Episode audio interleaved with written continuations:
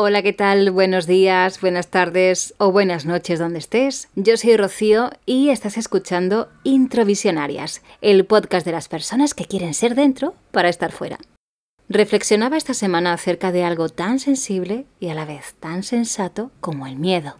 Porque no conozco a ninguna persona que no haya experimentado, al menos alguna vez, miedos o preocupaciones o algún grado al menos chiquito de ansiedad. Y es curioso porque a nivel social hay un montón de fórmulas que nos proponen poder salir de ahí. Pero la paradoja está en que tener miedo es algo normal y además forma parte de la vida. Y forma parte de ella porque aquí venimos a aprender. Habrá áreas que tengas más completas y otras en las que no tenemos tanta destreza y en las que vamos a necesitar seguir creciendo hasta quizás incluso el último día de nuestras vidas. De hecho, estos días leí algo que siento que describe muy bien esto del desarrollo y del crecimiento personal. Se puede comparar con dirigirnos al horizonte, ¿no? Y que cuanto más nos acercamos a ese horizonte, más se nos aleja. Quizás confiamos demasiado en nuestro cerebro y la vida nos fuerza cada X tiempo a que lo hagamos con el corazón, porque el miedo hace que sintamos que se nos escapa el control. Pero, ¿y si realmente lo único que podemos controlar es nuestra manera de reaccionar ante lo que nos pasa. Empezamos. Esto es Introvisionarias, un podcast de desarrollo personal donde puedes aprender a crecer por dentro. Porque es un podcast, pero sobre todo es una filosofía. Introvisionar es el arte de darte la vuelta y aprender a ser dentro para estar fuera.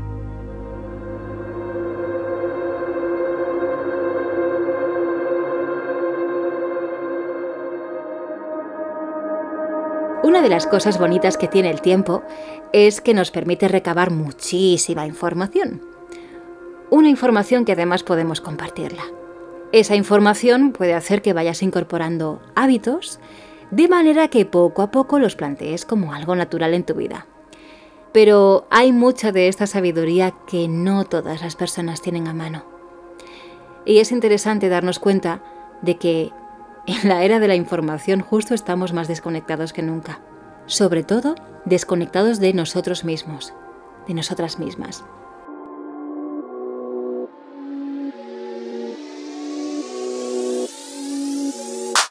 Miedo a la muerte, el miedo a la vejez, el miedo al rechazo, el miedo a la crítica, el miedo al fracaso, el miedo a no tener autonomía económica suficiente.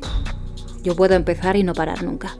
Pero es que además invertimos mucho tiempo en pensar justo en esos miedos, en la manera en que nos dañaron y nos pasaron factura en el pasado o en esforzarnos en que no lo vuelvan a hacer jamás en el futuro. Sin embargo, te voy a regalar algo importante, una frase. ¿Vale? Una frase de George Carlin que dice, todo el mundo sonríe en el mismo idioma. ¿A qué has sonreído al entenderla? Bueno, ¿y por qué será que no nos ofrecemos más pensamientos de este tipo? Te lo voy a dejar ahí como reflexión y mientras te voy a proponer un ejercicio que ayer mismo leía en las stories de mi gran amiga Fanny.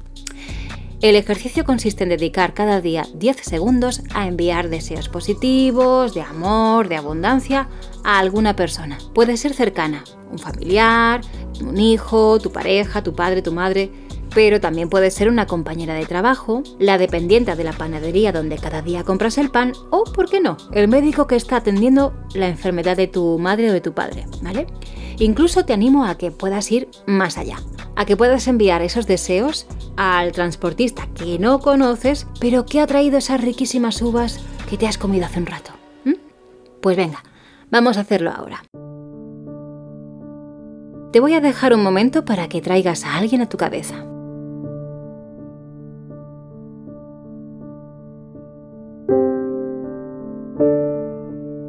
¿Tienes ya a esa persona? Genial. Pues ahora te voy a dejar tus 10 segundos para que le envíes esos deseos.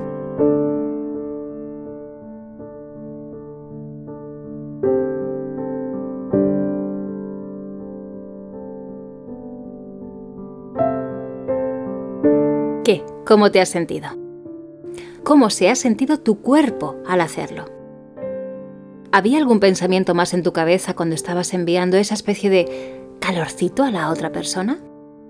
Posiblemente no, porque estabas atenta o atento a eso, en tu aquí y ahora. Pero claro, no siempre estamos ahí. De hecho, casi nunca estamos presentes. Quizás para tener más facilidad para estar presentes, tendríamos que plantearnos no solo un espacio o un hogar más minimalista, sino también una mentalidad más minimalista. Aunque también entiendo que aquí hemos tocado con hueso. ¿Por qué? Porque la sociedad nos empuja a acumular y a una mejora continua, pero desde el consumo. Y a lo que yo me estoy refiriendo es a reflexionar si de verdad tienes la disposición a cambiar del estilo de vida que tienes ahora. Y piénsalo bien, porque eso implica llevar a cabo un ejercicio donde te puedas plantear desapegos emocionales. Pero, te lo digo por propia experiencia, desapegarse duele mucho, mucho sobre todo al principio. Tiendes a echar de menos a personas, eh, a situaciones, a cosas y hasta las facilidades que tenías entonces, ¿no?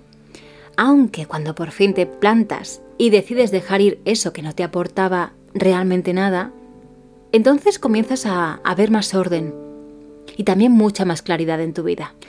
Como tienes menos de lo que no vale y mucho de lo que sí vale, te resulta mucho más fácil poderte centrar en lo que de verdad vale la pena para ti. O bueno, a mí me gusta decir mucho más que vale la alegría, ¿no? Pero para que me entiendas. Reflexiona un poco sobre esto. Voy a cambiar de música para que lo puedas hacer mejor.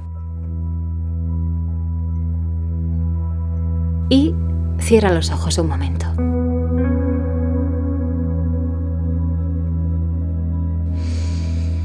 Respira. ¿Mm? Respira conmigo un momento. Inhala. Exhala. A tu ritmo, ¿vale?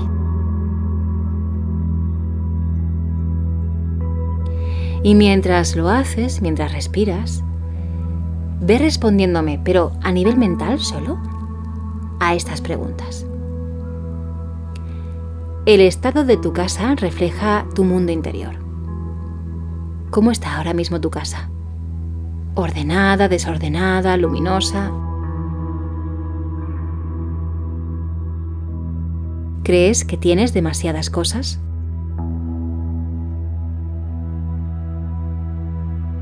¿Te has planteado varias veces empezar a meditar, a hacer yoga, a hacer un retiro, darte momentos de calma cada día?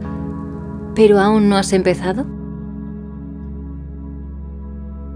¿Por qué no lo has hecho? ¿Tienes la agenda llena? Y la última. ¿Tienes responsabilidades extra que no son tuyas, es decir, delegan en ti a menudo? Sigue respirando y reflexiona sobre tus respuestas. Respira. Respira un poco más. Inhala y exhala con calma. Y date este tiempo de autocuidado ahora para ti.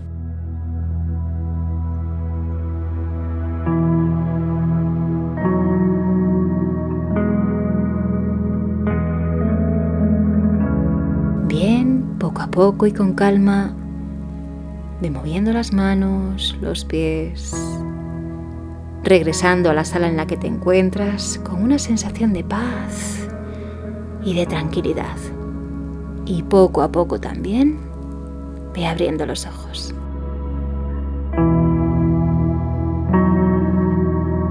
Evidentemente en el capítulo de hoy eh, solo quiero que tomes un poco de conciencia. Así que para ir cerrando, te quiero proponer varias opciones para que vayas recalibrando un poco todo esto de lo que te he ido hablando y empieces a ponerlo en práctica. Sencillamente, respirando como lo has hecho antes, escuchando con presencia lo que te voy a decir, quiero que sientas en tu cuerpo qué es aquello que sí que te apetecería empezar a hacer ahora mismo de inicio, ¿vale? Porque solo con ese primer paso ya estarás invitando a la calma emocional para que empiece a asomar a tu vida. Así que de nuevo, respira, tranquila, tranquilo, y vamos a ver cómo te sientes con estas opciones que te voy a plantear. La opción número uno. No sé si conoces a Marie Kondo y a su método japonés, pero bueno, yo te voy a invitar a que te deshagas de las cosas que no usas, al menos las que lleves prácticamente un año sin usar. Así vas a conseguir orden físico y te vas a acercar con cariño a esa filosofía de vivir con lo esencial. 2.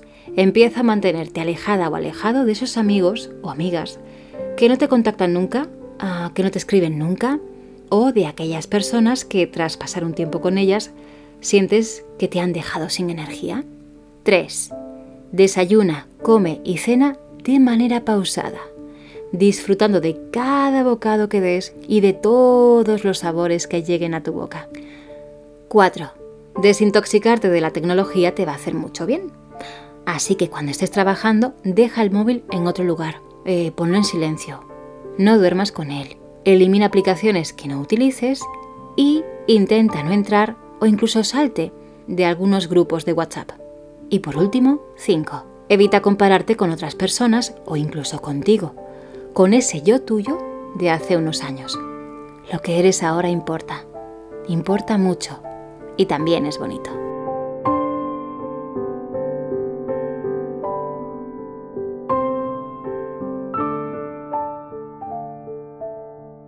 Y ahora sí que sí, estamos en el final.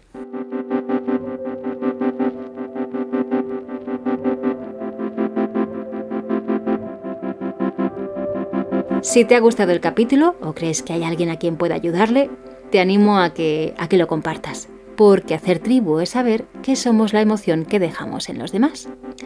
Hoy voy a cerrar con una canción de Niños Mutantes que tiene mucho que ver con lo que hemos hablado aquí ahora y que hace muchos años, cuando estaba en uno de esos momentos de mierda que vivimos todos, un alma preciosa como es la de mi amigo Robert me la regaló para que me hiciera de faro. La canción se llama Hermana mía y habla de cómo todos llevamos una estrella polar dentro de nosotras y de nosotros y cómo esa estrella siempre nos invita a volar. Cuídate bien, ¿vale? Y al menos hasta el próximo capítulo, sonríe. Sonríe siempre. Introvisionarias, el podcast para las personas que quieren crecer por dentro.